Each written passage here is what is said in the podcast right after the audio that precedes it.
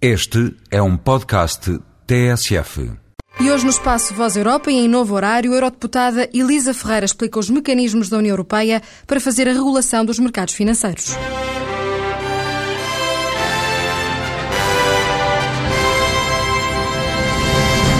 Os instrumentos passam por uh, três níveis: uma ação dos bancos centrais europeus e dos bancos centrais dos países membros e do Banco Central Europeu, portanto, bancos nacionais, bancos centrais nacionais, Banco de Portugal, por exemplo, e o Banco Central Europeu.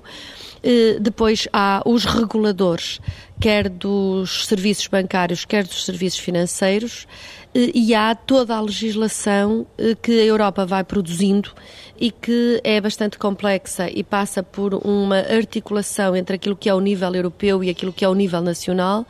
de regras que obrigam à transparência, a evitar o abuso de posição dominante, que, no fundo, eh, criam mecanismos de regulação e transparência nestes mercados.